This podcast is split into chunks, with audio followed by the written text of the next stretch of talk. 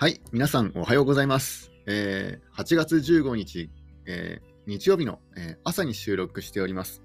えー、悠々ライフを目指す山小屋ラジオのお時間です。えー今日はですね、えー昨日すごい雨が、えー降りまして、なんか喉の調子がすごいなんか悪いですね。なんか多分いつもと声の調子が違うと、声のね、あの感じが違ってなんか別人のような声になってると思うんですけども、まあ、同じ本人が、えー収録しております。8月15日、あの終戦の日なんですけども、いや、昨日の大雨はひどかったですね。えー昨日、おとといとね、あのー今回の、えー雨が、えー多分あの梅雨の時も合わせて一番ひどかったんじゃないかなと思いますね。と言っても、また今日も降るんですよね。今日も降るとは思うんですけども、多分ピークは昨日あたりかなと、思います。えーなので、えー今日はちょっとこれからですね、これからというか、まあ、まだあの朝の6時に、えー収録しているので、まあ、これからじゃないんですけども、まあ、今日はあのちょっとホームセンターに行って、えー資材を、え購入してこようかなと思います、えなんでそのね、ホームセンターで資材を購入、突然、突然ホームセンターでね、あの資材を購入しようとするのかというとですね、あの昨日の大雨、えー昨日、おとといの大雨でですね、あの被害が、え出てしまいまして、あまあ、まずあの今回のテーマは、山小屋の大雨被害というテーマで、えお話ししたいと思います。まあ、今回の大雨が直接の被害かどうかは分からないんですけども、もういくら、えー結構前からですね、あの雨漏りが、えー発生してました。えー冬の時はですね、まあ、冬はあの降っても雪なんですよね。冬は降っても雪なので、冬の時は気づかなかったんですよ。で、あとはあの春になっても、そんなにあの大きな雨というのはね、長い、あの長雨というのは降らなかったので、全然気づかなかったんですけども、大体梅雨時ぐらいから、えー雨漏りが発生するようになりました。まあ、ただ、あの雨漏りが発生しても、えーなんだろう、そんなに大したことはないがないかなと思って、で、あの布を敷いたりとか、あるいはバケツをね、置いたりとか、まあ、雨漏りといってもそんなに、あのーポタポタ漏れるというわけではなくて、えー屋根の、えー板を伝わって、えーちょっとね、濡れてくるっていう感じだったので、あんまりこう気にしていなかったんですよね。ただやっぱりあのこういうふうに長雨が続くと、えー被害が、えー出てきましたね。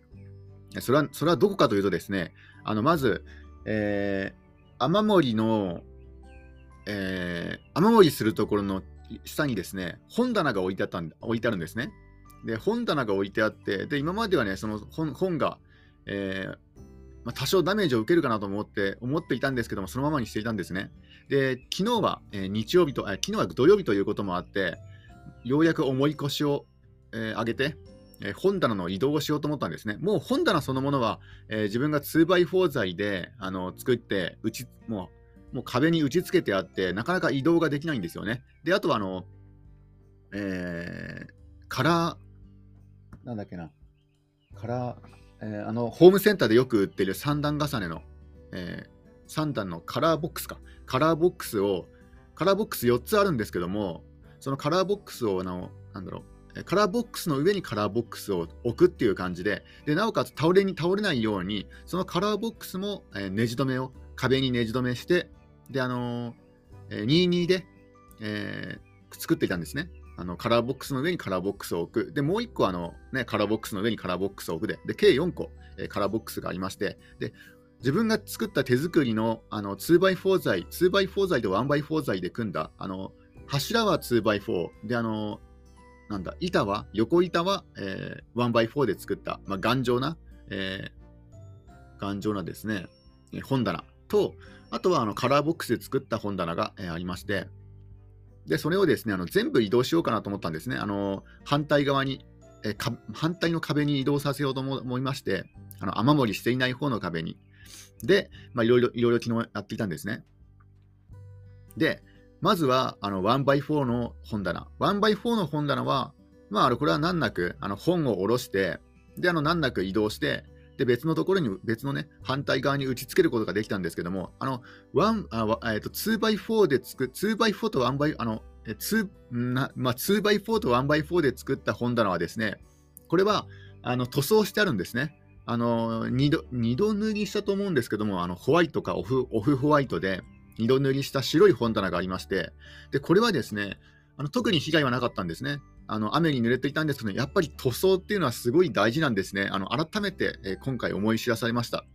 これは塗装していたことによって、え本棚の、本棚は脳被害で、脳被害でした。ただ、本ですね、あの肝心な本は、え何冊かやられてしまいましたね。うん、あのまずは雨がね、雨が当たって、えー、かびてしまった、かびかびてしまった本が何冊か。で、あとはかびるまではないんですけども、まあ、雨に濡れて変色とか、あとはパラパラになってしまった本、あ、るいは湿気で、ちょっとパラついてる本なんかが何冊も、えー、10冊以上は出てるんじゃないかなと。もともと本がすごい持ってたんですけども、20冊 ,20 冊ぐらいダメージを受けてるんじゃないかなと思います。あの改めてあの本棚に移動して確認してみようかなと思いますけども、えー、ね、確認今、今現在確認できるもので20冊はダメージが出てると思います。えー、A4, A4 サイズぐらいの、まあ、いわゆるね、あのー、小説とか文庫本とかではなくて、どちらかというとあの画集とか、えー、そういった本ですね、写真集とか、そういったものがダメージを受けてますね。ゲームの攻略本。ゲームやんないんですけども、あのゲームの攻略本ってキャラクターの資料が載ってるじゃないですか。でそういうのがなんかあのイラストとかのね、あの参考とか、まあ、あるいはね、アイデアとかになりますので、そういうのをね、持ってたりとかするんですね。で、あとは、あちょっと一杯ドリンクを飲みます。あと、肝心要なのはカラーボックスですね。これ4つとも、あ、いや、4つのうち3つがダメージを受けてまして、で、1つ目もね、残った1つも多少カビが生えていたんですが、それはもうアルコールのウェットティッシュで拭いて、まあ多分使えるんじゃないかなと思って、これは1つだけは残しておいて、残り3つはもうあの処分しようかなと思ってます。処分するか、えー、鶏小屋に置いて、鶏小屋のあの産卵箱かなんかに使おうかなと。といっても、鶏1羽しか飼っていないので、でもう今現在産卵箱6個あるんですよね。あのえー、今まで使ってた鶏小屋に3部屋、3部屋の産卵スペースがありまして、であの新たに作った鶏小屋、あの本来は鶏小屋引っ越そうと思って、あの日当たりのいいところに引っ越そうと思ったんですけども、どうしても鶏が気に食わない、あのなんか鶏がね、気に入ってくれなかったので、で結局ね、あの最初に作った鶏小屋で過ごしてるんですけども、であの新しく作った鶏小屋の産卵箱。で、今回新たにね、あのカラーボックスから3つも3つも廃棄廃棄しなくちゃいけないのが出ましたので、まあ、1つはちょっとあのカビとか、まあ、あとはあの、ダメージがひどいので、それはもうあの燃やして、燃やして捨てちゃおうかなと思ってます。残り2つは、まあ、あの、ヤスリかなんかで、カビを落として、で、あの、防腐塗料防腐塗料を塗って、で、なんとかね、そうすれば使えるんじゃないかなと思います。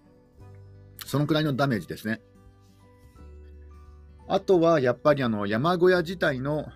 あの骨組みとか壁の、えー、なんだろう、濡れたところが変色してますので、これも、えー、どうしようかなと。今、今現在は多分、これからも使えるとは思うんですけども、これ、まだね、まだ雨が1週間ぐらい続きますので、ちょっとダメージが読めないですね。うん。まあ、雨が止み次第、えー、まあ、濡れてダメージが受けたところはヤスリで削って、で、上から塗料かなんか塗らないとちょっと、うん、いけないんじゃないかなと思います。で今のところね、電化製品に関しては、今のところ大丈夫なんですけども、あの電化製品で濡れてしまったものもまあいくつかありますね。えまずは、あの、トイレ。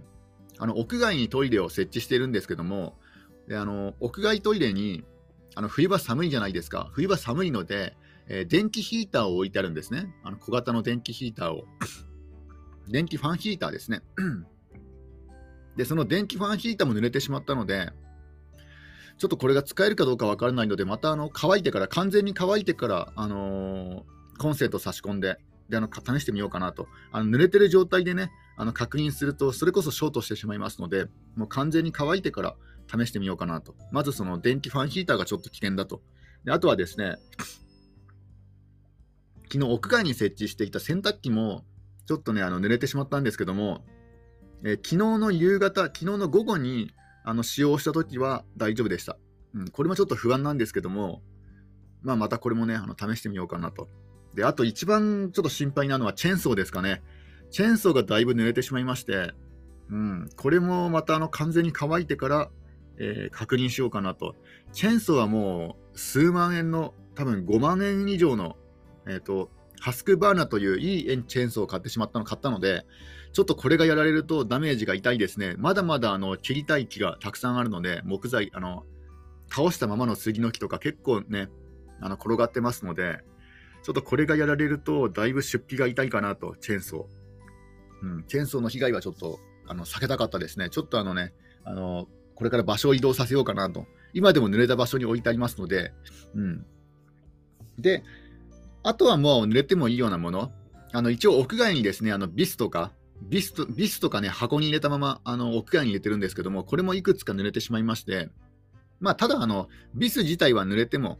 まあ、使えますので、で、箱がちょっとふにゃふにゃ、ふにゃってしてるぐらいですかね。まあ、これは今回のあの、大雨大雨被害というよりも、今までの大雨被害の原因、あ大雨被害のあれですね、あの、ダメージですね。あの、山小屋の屋根と、山小屋の山小屋と、山小屋に併設するような形でウッドデッキを作って、そのウッドデッキの屋根があるんですけども、そのウッドデッキの屋根の隙間から、隙間というかね、ですね、あの、角度が、角度をちょっと緩やかにしてしまったんですよね、ウッドデッキの屋根を。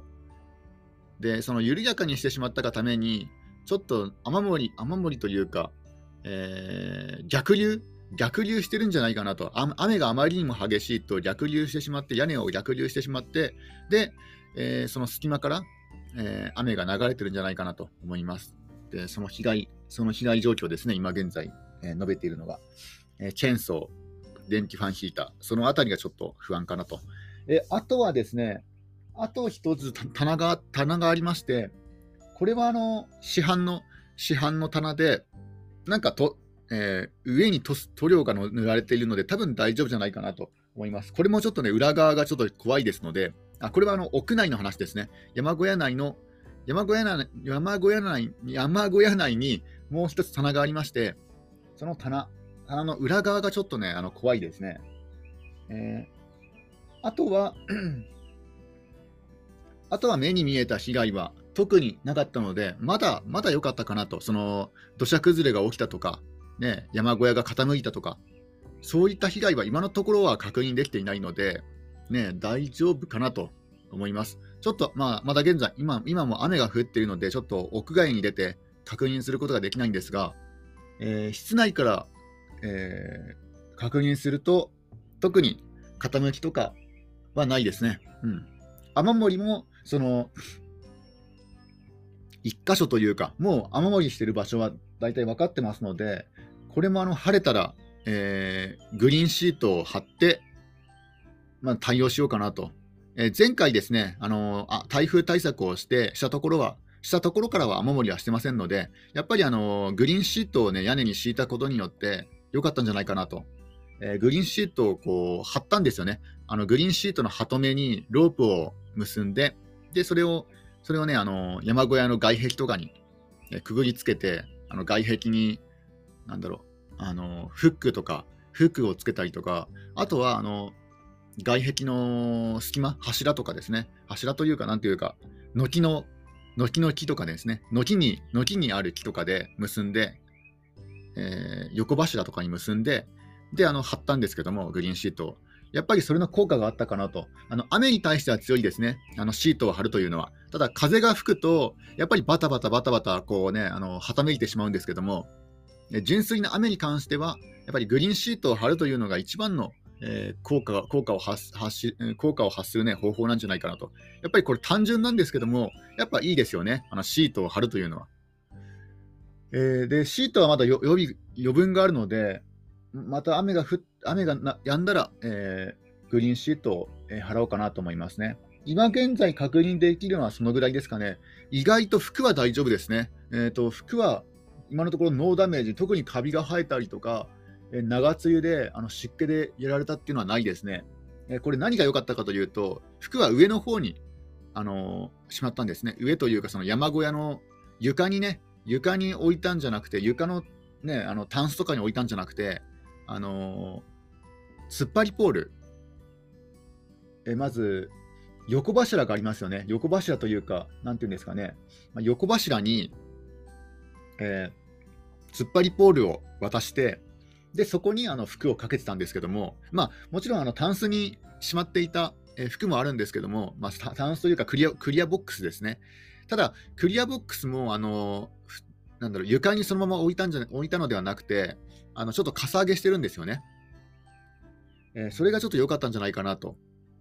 タンスをかさ上げしたりとか、えー、あとは、えー、服は突っ張りポールにかけたりとかしていたので、服に関しては全くノーダメージで、これはありがたかったですね。普通であったらね、服が一番最初にやられるってイメージがあると思うんですけども、服は良かったです。ただ、大切な本が雨に濡られ濡れてやられてしまったので、ちょっとこれはダメージが痛いかなと。あとはやっぱりあのえー、除湿機はすごい必要かなと思いますね。あの山小屋暮らしをするにあたって、除湿機がないと、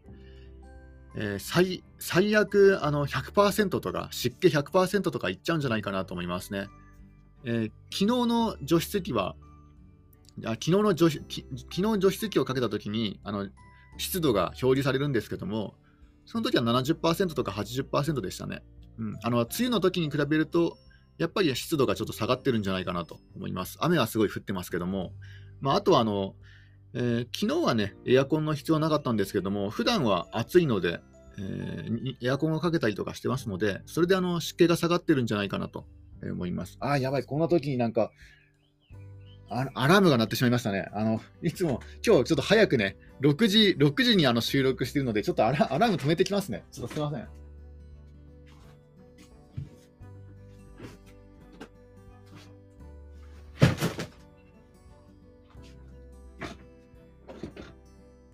アラームがなってしまいましたね。いや、いつもこんな早くは起きないんですよね。えー、昨日は11時前に寝たのかな？ちょっと覚えてないんですけども、昨日なんかね、ちょっとなんか、睡魔が襲ってきて結構早めに寝たんですね。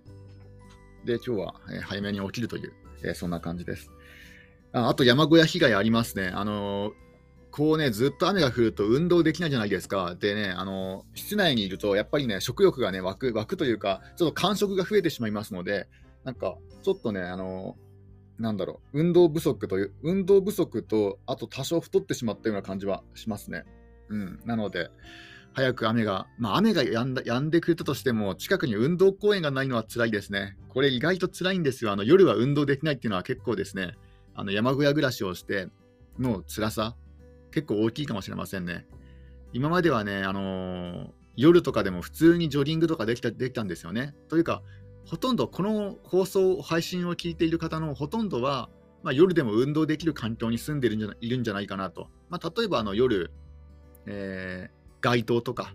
あとは夜のグラウンドとか、まあ、そういった安全地帯、まあ、比較比較的安全地帯っていうんですかね、まあ、最近はこう結構、えー、事件とかもありますので、なかなか安全とは言いにくいですけども、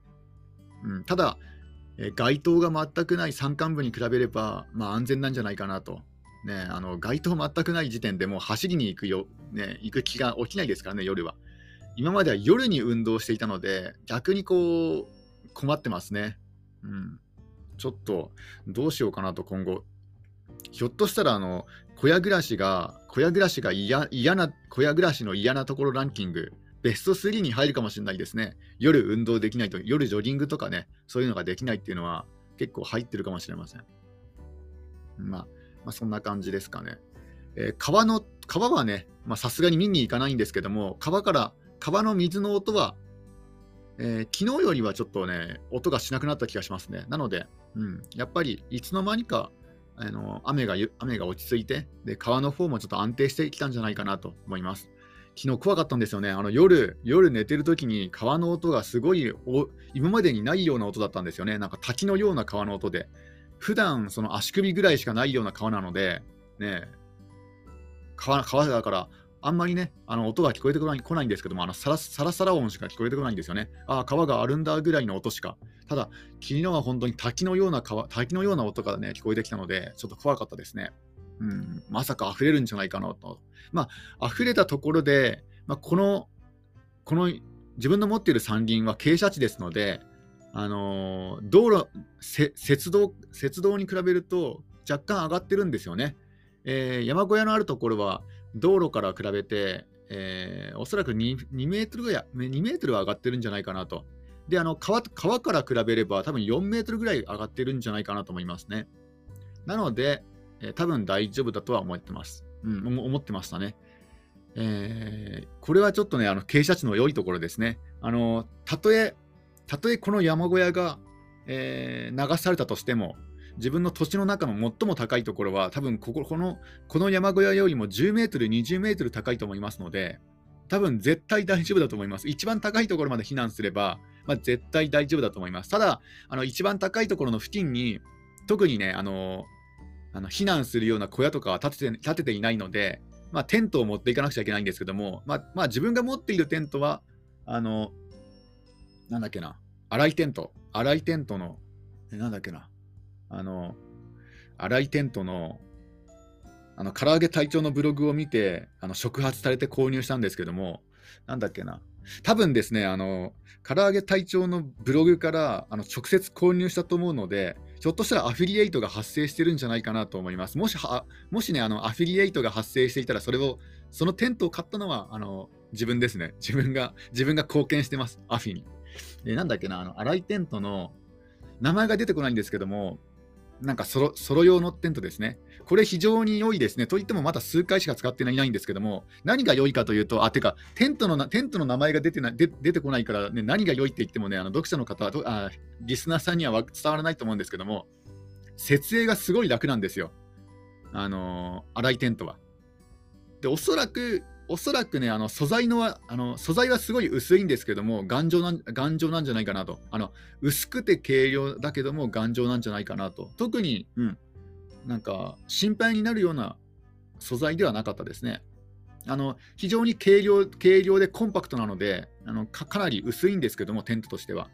ただ、ね、いろいろ考えられて作られてるんじゃないかなと思ってます。えこれ、真冬に使ったんですけども、うんまあ、結露がね、多少自分の吐く呼吸とかで結露がしてしまうんですけども、まあ、これはもうテントあるあるでしょうがないんですけどもね。あの冬場に自転車旅行に行った時に、まあ、旅行といってもあの、ね、琵琶琵琶湖一周とか、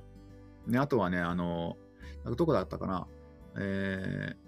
あの琵琶湖と、あと、あの、島、しまなみ海道と、あとは、えー、なんだっけな、あそこ、あの、えー、淡路島。あこの時に、えー、テントを使ったんですけども、あ、琵琶湖はあれだ。琵琶湖は途中でパンクしてしまって、途中で引き返して、道の駅に引き返したんですけども、うん。まあ、えー、琵琶湖一周と淡路島一周の時に、そのテントを使ってみて、で、冬でもなんとかね、あの過ごせるような感じでした。うん、まあその、その話はまたおいおい、まあ、今後してみようかなと。もう、もう半年以上前のいや、あれ？いつだったかな ?1 年以上前かな？半年以上前だっけな？ちょっとちょっとね、あのまたブログとか見直してあの確認しようかなと思います。またその自転車旅行の話は、えー、またラジオで、えー、しあの配信しようかなと思いますね。えー、そうだ、新型コロナがまだ蔓延していない頃、全然蔓延していないいない頃だから、おそらく一昨年かな、えー、2019年の話かもしれませんね。まあ、またその話は、えー、しようと思いますね。で、えー、そんな感じで、えーと、傾斜地の唯一のいいところは、そういうふうに土地の高いところに逃げれば、まあ、なんとか濁流に飲まれることはないということなんですけども、唯一懸念するのは土石流ですね。うん、土砂崩れ。あの群馬県って意外とあの災害に、大きな災害があまり起こらないあの土地なんですよね、地域なんですね。あのあまり知られていないんですよ。えー、地震にも強い。あの日が、えー、にえー、なんだっけな、関東大震災の死者はた多分0人だと思いますよ。自分のあの自分が検索して調べた感じでは0人ですね。あの関東大震災の死者が0人で、あのつまりあの100年前から100年前からあの地震の死亡者を統計していて、おそらく0人だと思いますよ。今まで群馬県で地震で亡くなった方、統計が始まってから亡くなられた方は。まあ、もしあの亡くなられた亡くなられたとしても数人とか、その程度ですね。うん、で、あとはですね、あのー、まあ、川の被害、川の被害、土石流とかね、川の被害が全くなかったわけじゃないんですけども、まあ、地域によっては、えー、土砂崩れが起こったところもあるんですけども、ただ、今ね、あのテレビでやってるような、あんな、ああいう、なんだろう、ああいう被害がここ近年起きたっていうのは多分ないんじゃないかなと思います。だから、水の被害と地震には強いと思います、群馬県。で唯一気をつけなくちゃいけないのは、あの浅間の噴火ですかね、浅間山の噴火。で確か赤城山も、あの群馬県のシンボルとなっている赤城山も、ひょっとしたら休火山だったような気がしますね。なので、でまあ、温泉がね、たくさんあるので、まあ、火山もあると思います。だから、火山の噴火が一番のね、懸念材料ですかね。ただ、あの富士山が噴火しても、まあ、距離があるから、多分ね、直接ダメージを受けないんじゃないかなと思いますね。うん。その死亡者が出るようなダメージは受けないんじゃないかなと思います。なので、災害に関してはちょっとね、あの群馬県はいいですよ。あの地盤が強いので、うん、あまり、えー、他県に比べると、ちょっとね、安全度が増すかもしれません。えー、だから、ね、小屋暮らし、どこかで小屋暮らししたいなと考えている方でな、なんかね、なるべくリスクヘッジしたい人は、え、結構群馬県選ぶといいんじゃないでしょうかね。あの土地の調べ方、土地をね、あのー、普通にインターネットで検索すると、なんかちょっと高いなとか、なんか別荘地しか安いところ見つからないとなとかね、あると思うんですけども、あのジモティーとかね、あのそういうところでね、あの探すと、比較的安いところがあったりとか、まあ、あとはあのー、現地の、えー、現地の不動産のあの価格、現地の不動産の価格は、まあ、あれはもうあの値引き値引きありきで書かれていることが多いですので、あのその金額だけで諦めるのではなくて、ちょっとね、あの値引き交渉をしてみるのも一つの手なんじゃないかなと思います。現にあの自分の土地は150万円のところを値引き交渉で75万円になったところところですので、うん、だからちょっと高いなと思っても、あの諦めずに、うん、いろいろ、えー、交渉してみるのがいいんじゃないかなと思いますね。ちょっとあのあドリンクを一杯飲みます。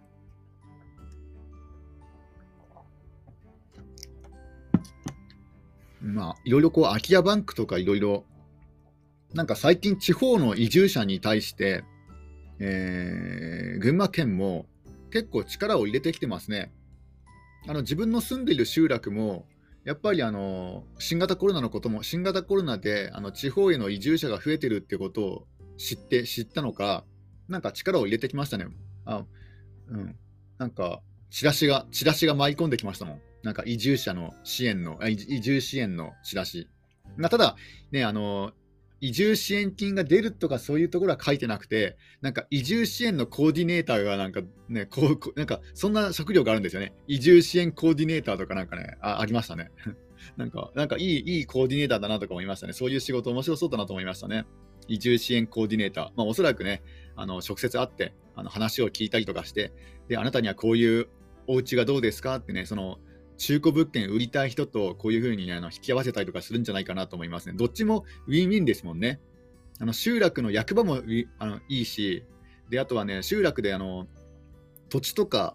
あの中古物件売りたいって人もいいしね、であの地方移住者にとってもね、いいし、だみんながねあの、ウィンウィンウィンですよね。だから移住支援コーディネーターっていい仕事だなと思いましたね。だから今後増えるかもしれません、こういう仕事が。うん。あの結婚式の仕事がなんか最近大変らしいですけども、あのプランナー、ウェディングプランナーか、ああいうのがなんか結婚式場がちょっと、えー、今、なかなか思うように結婚式が挙げられないということで、なかなか厳しいらしいですけども、でも新たにね、こういう仕事が生まれてますので、移住支援コーディネーターとかどうですかね。うん。インターネット上の移住支援コーディネーター。あ、なんかいいかもしれない。ちょっと面白そう、面白そうというか、なんか需要がありそうですね。そういうなんか、インターネット上で完結するようなホームページを作って、ウェブサイト、その、お互いに、あのー、移住支援で土地を売りたい人と土地を買いたい人が、ね、こうマッチングするような、そういった、えー、ウェブサイトっていうのは面白いかもしれませんね。うん、そんな感じで、まあ、今現在は特に大した被害はない。ただ、個人的には大事な大事な大事な本が何冊か20冊ぐらいやられてしまったという、まあ、そういった、えー、お知らせでした。